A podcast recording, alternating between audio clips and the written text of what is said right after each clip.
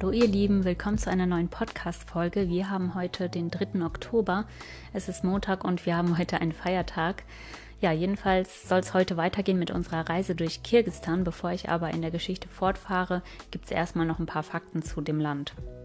Ja, das Land ist m, mm, bekannt unter verschiedenen Namen. Man kann Kirgistan, Kirgisistan oder Kirgisien sagen. Das ist im Deutschen tatsächlich alles richtig. Und das Land selber ist erst seit 91, also seit dem August 1991 unabhängig erklärt. Davor gehörte es zu der Sowjetunion, also ähm, war eins der 15 Länder, die eben der UdSSR angehört haben. Und somit ergibt sich auch, dass in Kirgistan noch viel Russisch gesprochen wird. Tatsächlich ist immer noch die Amtssprache Russisch und Kirgisisch. Die kirgisische Sprache ist eine Turksprache, das bedeutet also, die hat ziemlich viele Ähnlichkeiten mit der türkischen Sprache. Und da wir ja zuvor auch schon in der Türkei unterwegs waren, zwei Monate konnten wir auf jeden Fall ein paar Brocken aus dem Kirgisistan so ein bisschen verstehen, als wir da unterwegs waren. Ja, die Hauptstadt von Kirgistan ist Bishkek. Die befindet sich im Norden des Landes und ist von Berlin ungefähr 4500 Kilometer entfernt. Man hat zu Deutschland einen ähm, Zeitunterschied von vier Stunden und da es keine Sommerzeit in Kirgistan gibt, ähm, sind es im Winter dann sogar fünf Stunden Zeitunterschied. Ja, außerdem kann man sagen, dass Kirgistan ein gar nicht so großes Land ist. Von der Fläche her ist es ungefähr 50 Prozent von Deutschland, also halb so groß wie Deutschland und befindet sich in Zentralasien. Es grenzt an die Länder China im Osten, im Norden Kasachstan, im Westen Usbekistan und im Süden Tadschikistan und ist ähm, von der Landschaft her sehr gebirgig. Das liegt daran, dass Kirgistan im Hochgebirge des Tian Shan liegt. Ähm, der Tian Shan auf Deutsch bedeutet Himmelsgebirge und der verläuft eben über den Norden Chinas, die, über die Region Xinjiang und über die zentralasiatischen Staaten Kasachstan, Kirgistan, Tadschikistan und Usbekistan, wobei eben, wie gesagt, das Hochgebirge des, äh, dieser Gebirgskette genau in Kirgistan verläuft. Der höchste Gipfel ist dabei der Cengiz Chokusu, der liegt auf 7439 Höhenmetern und ihr müsst euch das jetzt mal anhören im Vergleich zu Europa mit dem Mont Blanc in den Alpen, der bei 4810 Höhenmetern liegt, ist somit also Kirgisistan einfach mal fast 3000 Höhenmeter höher. Ja, daraus ergibt sich, dass Kirgisistan durchschnittlich auf einer Höhe von über 2900 Höhenmetern liegt und 90 Prozent des Landes liegen sogar auf über 1500 Höhenmetern. Also mit 94 Prozent des Landes ist dieses Land einfach super gebirgig, was aber natürlich auch dazu führt, dass ja das Land sehr vielfältig ist, weil es unterschiedliche Gebirge hat. Dann ist natürlich die Vegetation dort überall sehr unterschiedlich und man bekommt wirklich unterwegs viel zu sehen, wenn man durch dieses Land reist. Ja, das führt aber auch dazu, dass nur 20 Prozent des Landes landwirtschaftlich betrieben werden können und somit ist Kirgistan auch eins der ärmsten Länder Zentralasiens. Im Süden Kirgistans befindet sich die Alai-Gebirgskette, die geht über in das Pamir-Gebirge, was dann überwiegend über Tadschikistan verläuft. Mit nur 4% Waldfläche ist ähm, Kirgistan in Zentralasien eines der waldärmsten Länder, hätte ich nicht gedacht. Und dennoch beherbergen sie den größten Walnusswald der Welt. Und zwar befindet der sich in der Region Jalalabad. Also das ist sowohl ein Stadtname als auch der Name einer Region. Und zwar ähm, bei Arslan Bob, falls ihr euch erinnern könnt. Ähm, wir sind vor einigen Folgen zuvor mit einer kirgisischen Familie über einen Wochenendurlaub nach Arslan Bob gefahren, wo es ja so ganz bekannte Wasserfälle zu bestaunen gibt. Und eben in dieser Region befindet sich der größte Walnusswald der Welt. Ja, und tatsächlich haben wir sogar ein paar frühreife Walnüsse dort gegessen, denn auch die gelten noch in diesem grünen Zustand als Delikatesse. Und wir haben eben einen Walnussbaum gefunden, der diese Nüsse hat und haben sie dort gepflückt und probiert. Zum Klima, das betrifft uns ja als Radfahrer direkt, ähm, kann man sagen, dass dort kurzer, ein kurzer, trockener und kontinental heißer Sommer vorherrscht und extrem kalte Winter. Kontinental bedeutet dabei, dass einfach sehr große Temperaturschwankungen vorherrschen. Im Sommer in den flachen Regionen kann es bis zu 45 Grad heiß werden und im Winter bis zu minus 20 Grad kalt werden. Und besonders in den Bergen ist natürlich das Wetter dann auch nochmal sehr unvorhersehbar und äh, die Temperaturen sind großen Schwankungen unterlegen. Das heißt also, wenn man dort mit dem Fahrrad unterwegs ist, dann sollte man auf jeden Fall für alles ähm, gewappnet sein und auf jede Temperatur vorbereitet sein. Besonders am Soncool haben wir das nämlich auch sehr zu spüren bekommen. Tagsüber konnte man noch mit kurzen Sachen eben in der Höhe von 3000 Höhenmetern herumfahren und sobald dann aber die Sonne weg war und wir hatten dann auch noch sternklaren Himmel, ist es richtig kalt geworden und sogar in der Nacht auf, ja, auf Minustemperaturen runtergefallen. Also ja, und das, obwohl wir Mitte August hatten, also im Prinzip im Hochsommer, gab es dann trotzdem in den Bergen eben extrem kalte Temperaturen. Wegen der atemberaubenden Landschaft ist Kirgistan sehr beliebt für Natururlaube. Also dazu gehören jetzt nicht nur Fahrradurlaube, sondern auch Urlaube mit Geländewagen, also die Kirgisen selber oder Menschen aus den Regionen drumherum. Kasachen zum Beispiel haben wir in den Bergen auch getroffen, sind oft mit Geländewagen in der kirgisischen Landschaft unterwegs, um sich eben dort ähm, ja die Natur anzuschauen. Ja, um nochmal drauf zurückzukehren. Ich bin ja in Kirgisistan geboren aber wenn man das jetzt ähm, korrekt äh, sagen würde, dann bin ich gar nicht in Kirgisistan selber geboren, weil das gibt es ja erst seit 91. Ich bin 89 geboren und somit bin ich noch in der Un Unionsrepublik der Kirgisischen Sozialistischen Sowjetrepublik geboren. ja, hört sich ziemlich kompliziert an. Also im Prinzip bin ich einfach in der Sowjetunion geboren, im Bereich, wo heute Kirgisistan liegt. Ja, damals ähm, gab es eine deutsche Minderheit. Ähm, die gab es insgesamt in der ganzen Sowjetunion in verschiedenen ähm, Bereichen des Landes lebend. Und meine Familie hat, wie gesagt, so in der letzten Zeit, bevor wir zurück nach Deutschland gekehrt sind, eben in Kirgistan gelebt. Somit bin ich also dort geboren. Und was ich eigentlich auch ganz wichtig zu sagen finde, ist, dass oft die Sowjetunion als Russland zusammengefasst wird.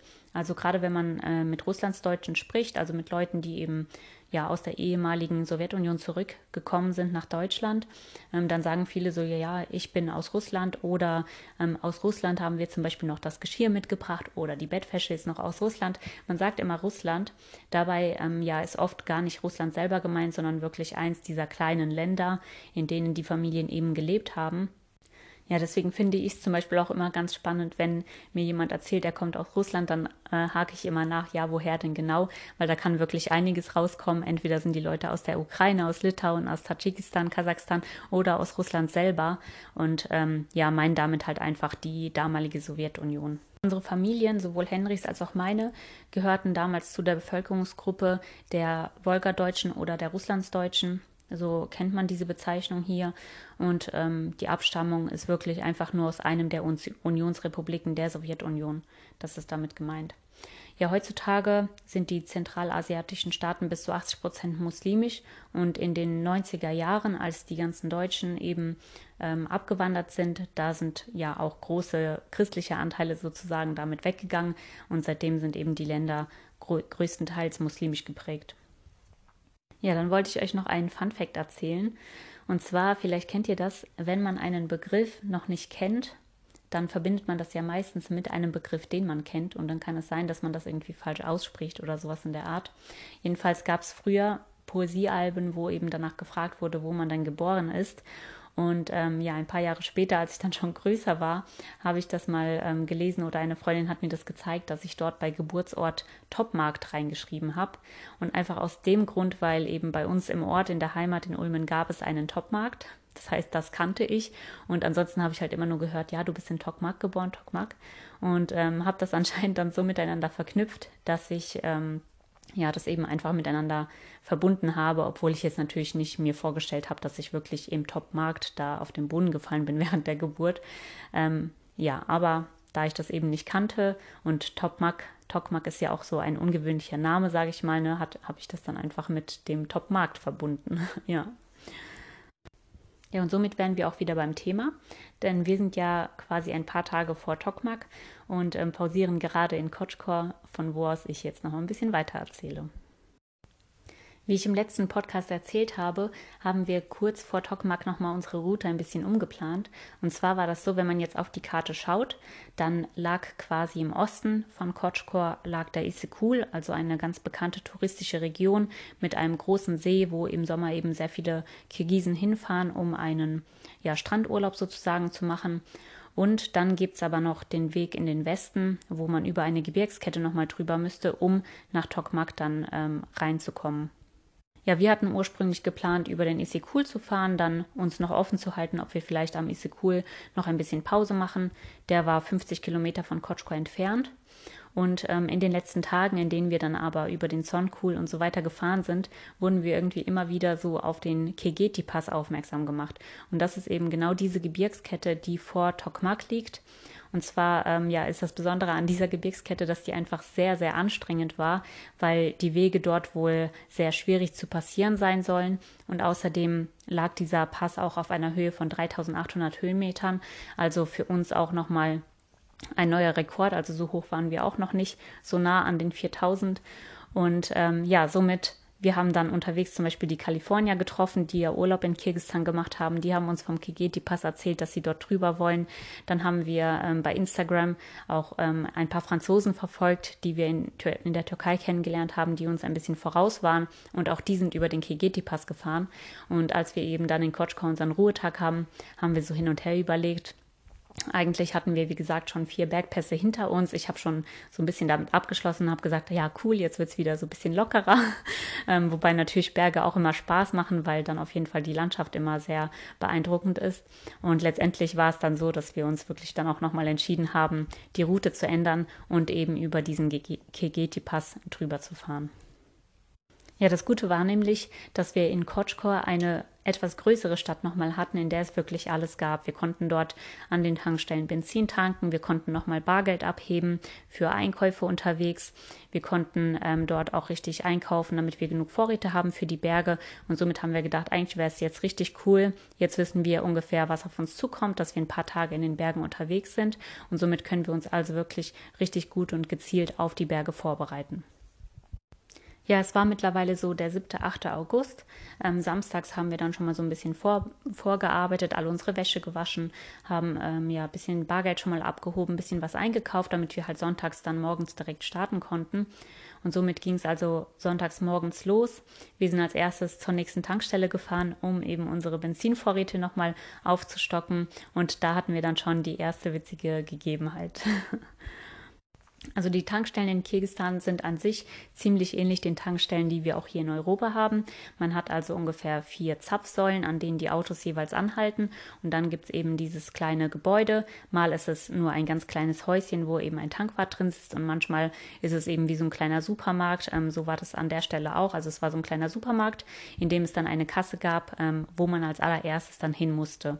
In Kirgisistan ist es nämlich auch ähnlich wie in vielen Ländern zuvor, also Türkei, Georgien, war das auch überall so, dass man eben zuerst bezahlt oder zuerst mal einen Tankwart aufsucht, der ähm, tankt dann für einen das Benzin auf und ja, man kann nicht selber tanken. Das heißt, ich bin also, während Henry auf die Fahrräder aufgepasst hat, in dieses Tankhäuschen reingegangen mit unserer Benzinflasche, die fast ungefähr 0,75 Liter. Man darf die aber nur bis ähm, zu einer bestimmten Markierung befüllen. Das sind dann ungefähr ein halber Liter, der da reinpasst oder rein darf. Und somit bin ich also mit dieser Flasche dann zum Tankwart gegangen, habe dem gesagt, wie viel Benzin ich möchte. Und er ist dann mit mir zu der Zapfsäule gegangen und hat diese Flasche betankt. Ja, ich habe dann während dem Tanken schon gesehen, dass er ein bisschen zu viel eingefüllt hat, aber ich habe mir gedacht, ist nicht schlimm. Das, was zu viel ist, das ähm, schöpfe ich quasi später in eine eigene Flasche ab und somit haben wir auf jeden Fall dann genügend Vorrat für die Berge und müssen dann nicht am Benzin sparen.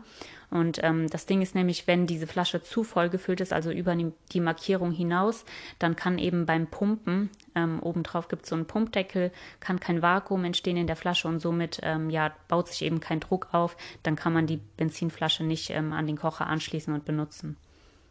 Während ich das dann alles erledigt habe, drehe ich mich rum zu Henry und dann sehe ich ihn an und denke nur so, hä, irgendwie hinter ihm, zwei Meter hinter ihm ungefähr, war eine riesengroße Pfütze auf dem Boden. Ich schaue ihn so an und er so ganz erschüttert meint er so zu mir, stell dir vor, gerade eben hat einfach ein Auto an der Zapfsäule angehalten. Aus dem Auto, also er hat zur Tankstelle hingeschaut, nicht zu den Zapfsäulen, ist ein Kind ausgestiegen und hat einfach vor sich, also direkt vor das Auto, einfach vor sich ähm, hingepinkelt. Also hat irgendwie gar nicht ja eine Toilette gesucht, hat sich gar nicht die Mühe gemacht, irgendwie noch weiter vom Auto wegzugehen, sondern hat dann einfach vor sich auf den Boden, auf den Asphalt hingepinkelt.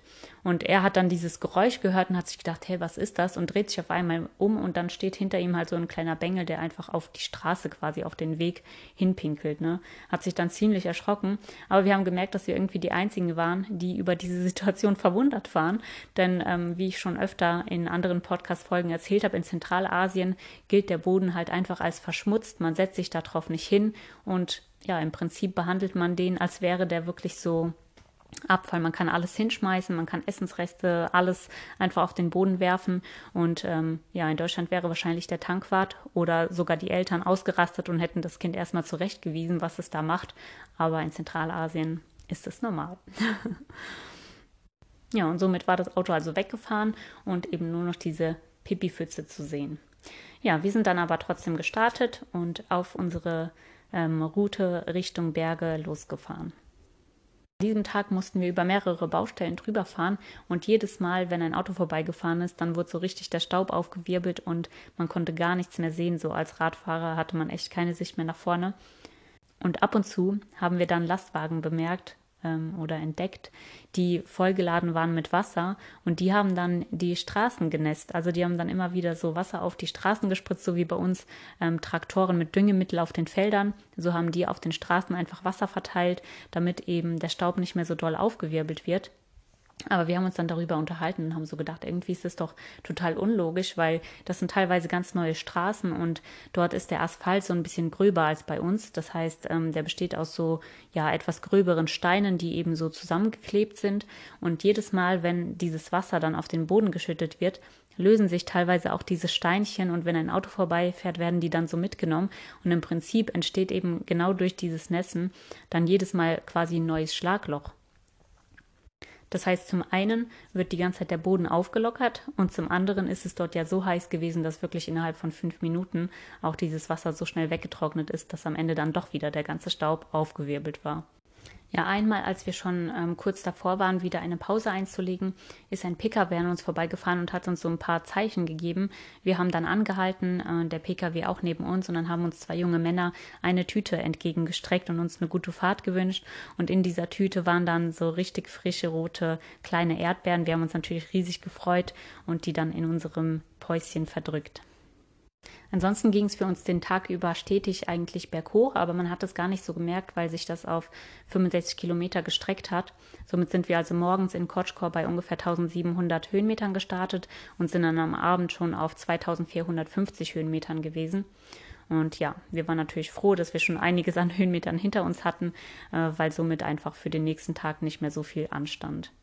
Was noch richtig schön war, war, dass man in der Ferne halt schon die ganzen Gebirgsketten sehen konnte, über die wir auch drüber wollten. Das heißt, man konnte so Luftlinie in Richtung Tokmak gucken und wusste so alles klar, über diesen Berg müssen wir drüber und dahinter liegt schon die Stadt. In den letzten Ortschaften vor den Bergen haben wir dann nochmal so richtig eingekauft und zum Glück gab es dort in den Supermärkten dann auch sehr große Auswahl an frischem Gemüse und Obst. Also haben wir die Fahrräder richtig schön beladen, mussten nicht so viel Junkfood mitnehmen, also keine fertigen Soßen oder so, sondern wirklich konnten frische Lebensmittel mit in die Berge nehmen. Tatsächlich war das dann wirklich schon fast zu viel, dass ich auch einen Teil ähm, für den Abend zumindest das Gemüse auf mein Lenkrad gespannt habe und somit sind wir dann nach einem Snickers ähm, auf die Wildcamping-Spot-Suche gegangen. Ja, hier wurde die Landschaft wieder etwas einsamer, aber es war richtig schön. Also die Landschaft hat sich wieder so ein bisschen verändert. Wir waren ja mittlerweile schon auf 2400 Höhenmetern auch unterwegs und es gab kaum noch einen Menschen, der da irgendwo unterwegs war. Ab und zu gab es noch ein paar Kirgisen auf einem Pferd, aber ansonsten waren wir wirklich eher für uns und haben dann schon geschaut, wo wir eben unser Zelt aufschlagen können. Und Henry hat dann an einem richtig schönen Platz ähm, neben einem Bach Bachlauf eben ein flaches Stückchen gefunden. Das war so 300 Meter abseits der Straße und dort konnten wir uns dann eben ja richtig schön breit machen und unser Zelt aufschlagen. Auf dieser flachen ähm, Ebene gab es dann ein paar riesengroße Felsen. Die sahen von der Farbe ungefähr so aus wie unser Zelt. Das heißt, wir waren auch gut getarnt. Und außerdem gab es dann immer wieder so alle paar Meter einen riesengroßen Pampasstrauch. Wohinter man sich dann auch ähm, gut verstecken konnte. Also ich weiß noch, dass es dann am Abend, als es dunkel wurde, ist dann noch aus der Ferne irgendwie so ein Auto vorbeigefahren und hat so eben ja in die Ferne geleuchtet und wir haben uns dann einfach hinter so einem Gebüsch versteckt, während wir unsere Zähne geputzt haben und somit konnte man sich dort also wirklich sehr ähm, wohlfühlen und ganz beruhigt schlafen. Ja, ich muss sagen, dass diese Tage über den Kegeti-Pass und ähm, die Tage zuvor eben in der Natur dort richtig schön waren und ich die noch richtig gut in Erinnerung habe. Einfach weil das so eine schöne Zeit draußen war. Also zum einen ist man ja eh, wenn man in der Natur unterwegs ist, da wird man so still irgendwie und ähm, wir hatten keinerlei Ablenkungen durch das Internet oder wir hatten auch keinen Empfang am Handy. Das heißt, man war so gar nicht mit dem Handy beschäftigt und ähm, gleichzeitig waren wir auch richtig gut vorbereitet, hatten dort ähm, ganz oft eben ähm, Campingspots mit Wasser nebendran, hatten genügend Benzin und Essen, sogar frisches Essen und eben ja mit unserer Ausrüstung, mit warmer Kleidung und so weiter hat man sich auf jeden Fall auch gut gewappnet gefühlt, da in der Natur unterwegs zu sein. Dazu kam bei mir noch eine persönliche Geschichte, denn ein paar Wochen bevor wir nach Kirgisistan gefahren sind, habe ich mich mit meiner Mama auch mal ausgetauscht, ähm, wen wir denn dort noch besuchen könnten, wer eben noch in Kirgisistan lebt. Und dann sind wir eben drauf gekommen, dass eine Freundin von meiner Mama, die Asia, eben noch in Tokmak lebt und wir die auf jeden Fall besuchen können. Und ähm, das Witzige ist halt, dass wir 2002 mit einem Teil meiner Familie schon mal im Sommerurlaub in Kirgisistan waren. Und alleine, als wir eben ja das festgestellt haben, dass das 2002 war, habe ich schon gedacht, ach wie witzig, genau 20 Jahre zuvor war ich schon mal in Tokmak gewesen. Und ich habe mir dann von meiner Mama alte Fotos zusenden lassen von dieser Zeit, äh, von diesem Urlaub. Und dabei ist mir noch etwas aufgefallen, was ich schon gar nicht mehr so auf dem Schirm hatte. 2002 war das nämlich so, dass ich mit zwölf Jahren ähm, ziemlich krank gewesen bin. Bei mir wurde eine Erkrankung, die heißt Juvenile Myasthenia gravis, festgestellt. Und genau vor diesem Sommerurlaub war es so, dass ich halt mittlerweile schon zwei Monate im Krankenhaus verbracht hatte, ziemlich viele Medikamente nehmen musste, froh war, dass die Diagnose gestellt war und somit eigentlich ja schon auf dem Weg der Besserung war. Trotzdem war es aber so, dass ich zu dem Zeitpunkt im Prinzip auch so den Höhepunkt von der Krankheitsgeschichte im Prinzip hatte. Man musste noch sehr auf mich aufpassen. Ich, ich kann mich noch sehr gut erinnern, dass ich eben viele Medikamente nehmen musste, unter anderem wegen Cortison dann ähm, etwas dickere Wangen hatte. Und wenn ich eben die Bilder von damals anschaue, ja, dann sehe ich eben noch so diese kranke Moni von damals. Wir hatten zum Glück ziemlich coole Ärzte. Also ich hatte eine richtig tolle Neurologin, die hat meine Mama sehr gut auf diesen Urlaub dann vorbereitet. Zuerst war sie kritisch und wollte gar nicht, dass wir in den Urlaub fahren, weil man halt ähm, ja so eine Krise im Prinzip bekommen kann von der Krankheit und dann geht es einem ziemlich schlecht. Aber sie hat einfach meine Mama sehr gut darauf vorbereitet, hat ihr alle möglichen Notfallmedikamente mitgegeben und somit konnten wir eben dann trotzdem in den Urlaub fahren. Und für mich war dann der Urlaub auch so, wie so eine Befreiung einfach von dieser Zeit aus dem Krankenhaus. Juhu, endlich kann ich da mal raus, auch wenn ich natürlich jetzt nicht ähm, super frei im Urlaub war. Man musste dann auf mich aufpassen, damit es mir gut geht und so weiter. Ich konnte nicht mit allen Kindern ganz äh, sorgfrei spielen, sondern musste eben ja auf paar Sachen aufpassen, damit es mir eben auch dort ähm, gut ging. Und äh, deswegen will ich jetzt mal kurz erklären, was genau diese Krankheit auf sich hatte. Und zwar ist es so, dass bei der juvenilen Myasthenia gravis im Prinzip eine ermüdbare Muskelschwäche vorherrscht. Also die Reißweiterleitung der Nerven auf die Muskulatur ist durch eine Überproduktion von einem bestimmten Antikörper blockiert. Das geht wahrscheinlich von der Thymusdrüse aus, also die ist wahrscheinlich verantwortlich dafür, dass eben diese zu vielen Stoffe produziert werden. Und das führt dazu, ähm, ja, dass wenn man eben die Muskeln betätigen möchte, dass die ganz schnell ermüden und eben die Aktion nicht durchführen können. Das hat sich so geäußert, dass ich zum Beispiel beim Lächeln am Anfang intensiv gelächelt habe und dann hat sehr schnell die Kraft nachgelassen oder dass ich einfach auch beim Joggen zum Beispiel sehr schnell müde geworden bin. Und grundsätzlich waren dann halt auch so Aktionen wie zum Beispiel das Schwimmen war mir nicht erlaubt, also weil immer die Gefahr bestanden hat, dass ich vielleicht keine Kraft mehr habe, weiter zu schwimmen. Und deswegen durfte ich dann zum Beispiel in dem Urlaub auch nicht wie alle anderen Kinder im Kanal schwimmen. Aber wie gesagt, für mich war das trotzdem wie so eine kleine Befreiung aus dem Krankenhaus. Deswegen war der Urlaub damals für mich auf jeden Fall auch sehr besonders und ich habe mich riesig drauf gefreut. Nach dem Kirgistan-Urlaub damals wurde ich dann ähm, operiert, also meine Tumusdrüse wurde operativ entfernt und mit der Zeit wurden dann die Medikamente wieder nach und nach abgesetzt. Mir ging es über die nächsten Jahre wirklich immer viel besser. Ich glaube, nach ungefähr drei bis vier Jahren musste ich gar keine Medikamente mehr nehmen, konnte wieder Sport treiben, ohne zu ermüden. Ja, besonders mit dieser aufgefrischten Erinnerung und mit dem Gedanken daran, dass einfach die letzten 20 Jahre wirklich gesundheitstechnisch bei mir richtig gut gelaufen sind. Also ich bin Gott wirklich sehr dankbar, dass ich nie einen Rückfall zu Myasthenia gravis hatte, sondern dass es mir stetig immer besser ging. Und eben mit dieser aufgefrischten Erinnerung war diese Zeit vor Tokmak für mich sehr emotional und man ist sich nochmal richtig bewusst geworden, was man da alles so körperlich eigentlich das letzte Jahr geleistet hat. Wir sind mittlerweile schon fast 9000 Kilometer mit dem Fahrrad gefahren, haben so viele Bergpässe gemeistert bei Wind und Wetter und ja, das war wirklich eine sehr, sehr schöne Zeit. Also wir waren wirklich sehr dankbar, ja, in dieser Zeit nochmal in den Bergen unterwegs zu sein, mit dem Wissen, in den nächsten Tagen den Kigeti-Pass zu meistern, der wirklich auch nochmal ein neues Level an körperlicher Herausforderung werden sollte. Also wir haben uns wirklich sehr darauf gefreut und haben einfach die Zeit da in der Natur deshalb sehr, sehr ähm, bewusst genossen. Ja, die nächsten Tage haben wir dann auch in Videoformat festgehalten. Da kommt spätestens mit dem nächsten Podcast dann auch ein YouTube-Video über Kirgistan raus. Außerdem habe ich das auch immer mit der Kamera, mit dem Handy so ein bisschen mitgefilmt, was wir abends und morgens gegessen haben. Also wird es auch dort ein paar Stories geben. Und wenn euch das interessiert, schaut gerne mal auf Instagram vorbei. Ansonsten, ja, würde ich mich sehr freuen, wenn euch der Podcast gefällt, dass ihr ihn auch unterstützt. Das könnt ihr machen, indem ihr dem Podcast folgt, indem ihr eine Rezension oder eine 5-Sterne-Bewertung da lasst. Außerdem gibt es in den Show Notes einen Link, über den ihr uns finanziell unterstützen könnt. Das könnt ihr mit einer Kaffeespende ab 3 Euro machen. Wenn ihr Fragen zu unserer Reise oder zu uns persönlich habt, könnt ihr die uns gerne stellen, und zwar im Community-Bereich oder auf Instagram per persönlicher Nachricht. An dieser Stelle wollte ich mich auch nochmal bedanken für eure finanzielle Unterstützung, für die Unterstützung allgemein, die lieben Kommentare und Fragen, die ihr uns stellt, für euer Interesse an der Reise. Und damit verabschiede ich mich von der heutigen Podcast-Folge. Seid gespannt und schaltet beim nächsten Mal wieder ein. Eure Moni. Bis bald. Ciao.